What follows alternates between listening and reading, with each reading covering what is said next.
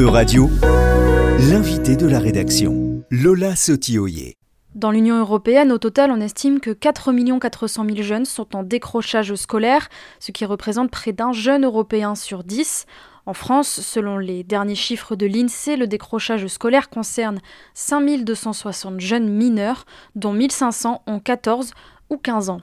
Pour lutter contre ce problème, l'association de prévention spécialisée itinéraire basée à Lille a mis en place le dispositif Magique pour mon avenir, j'y crois, dont l'objectif est d'aider les jeunes à la construction de leurs projets professionnels et à leur accès à l'emploi.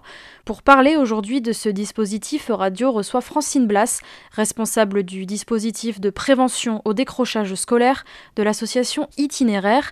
Francine Blas, est-ce que vous pouvez commencer par nous expliquer ce qu'est concrètement Itinéraire? Comment est née cette association? Alors, l'association Itinéraire est née en 1991. C'est la fusion de clubs de prévention.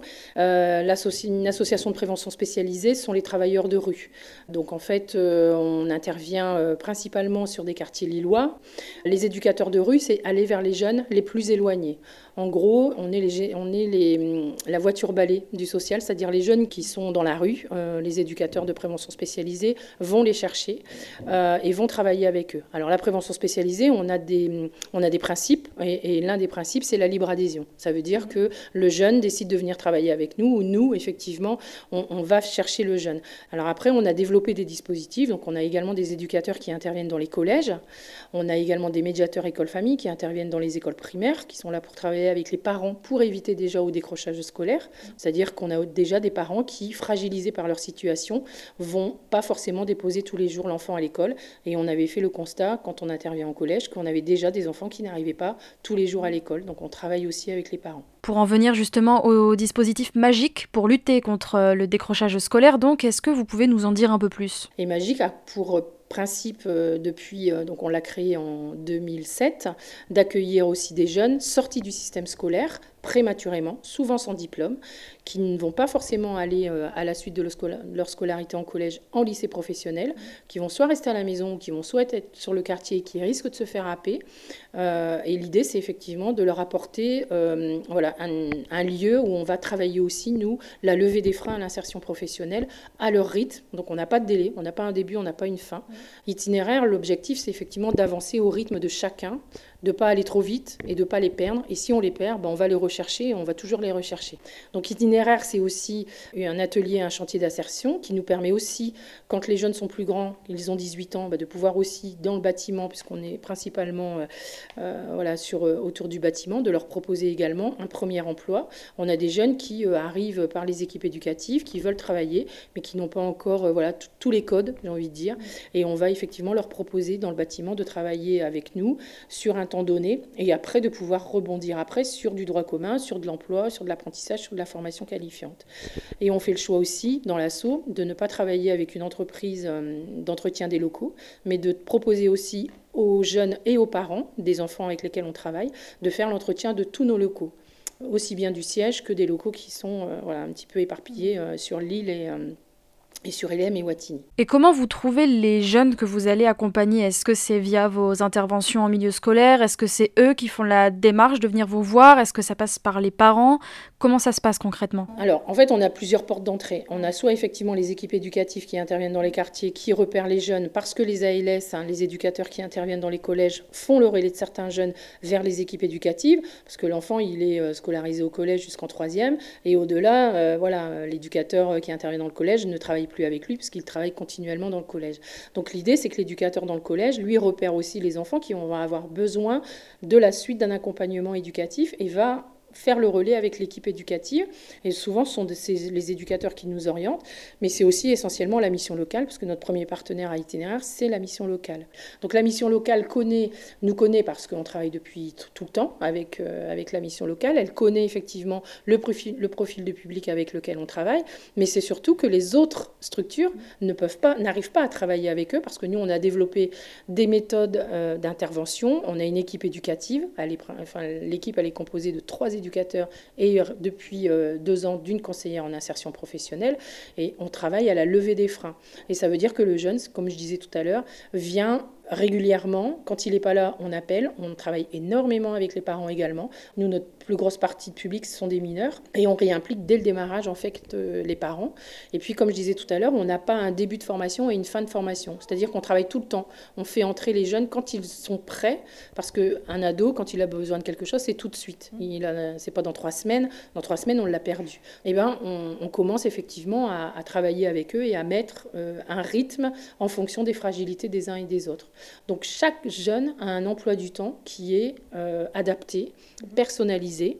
Et s'il ne vient pas, eh ben, tous les matins, il y a un éducateur qui appelle à la maison pour dire votre enfant n'est pas venu, qu'est-ce qui se passe? Et s'il est connu par l'équipe éducative, on interpelle l'éducateur pour qu'il puisse dans la mesure du possible, parce que bon voilà, ils n'attendent pas après nos appels, mais dans la mesure du possible, à aller chercher le jeune pour pouvoir nous le, ramener. On lâche jamais un jeune. Ça veut dire qu'un jeune qui ne vient pas, nous, c'est pas un jeune qu'on va laisser tomber.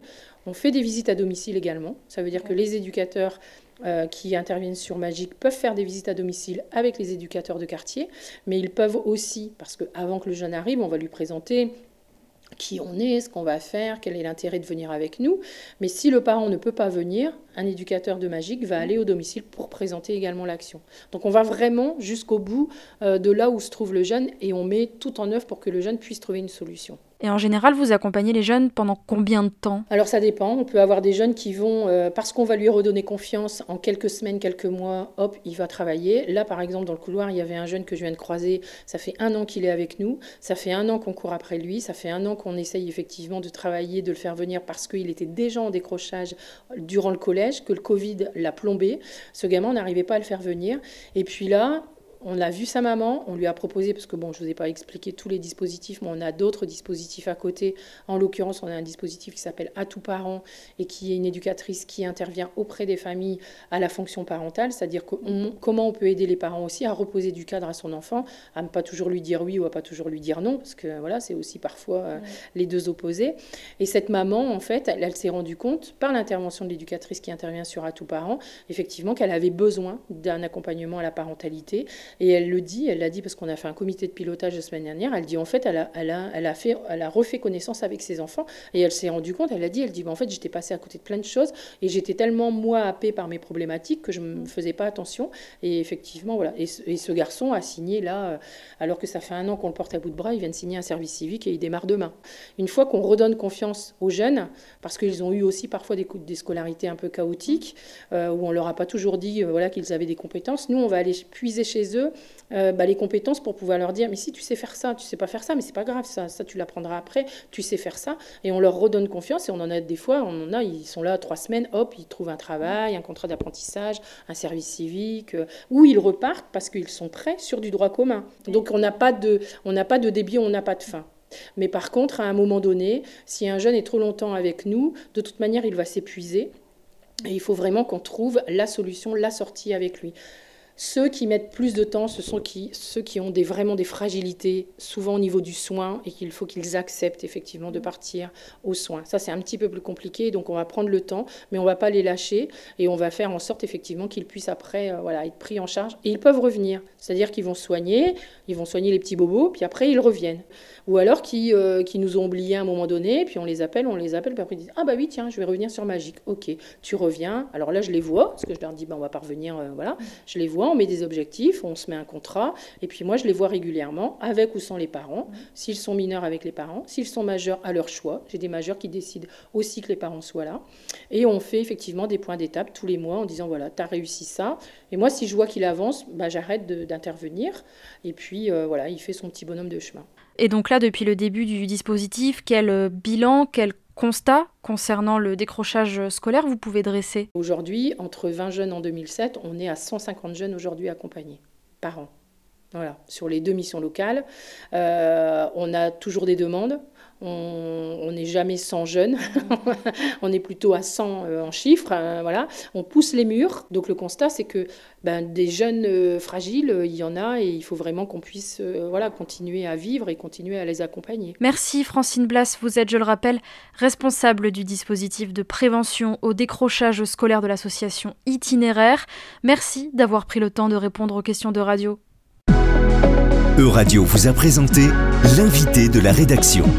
Retrouvez les podcasts de la rédaction dès maintenant sur euradio.fr.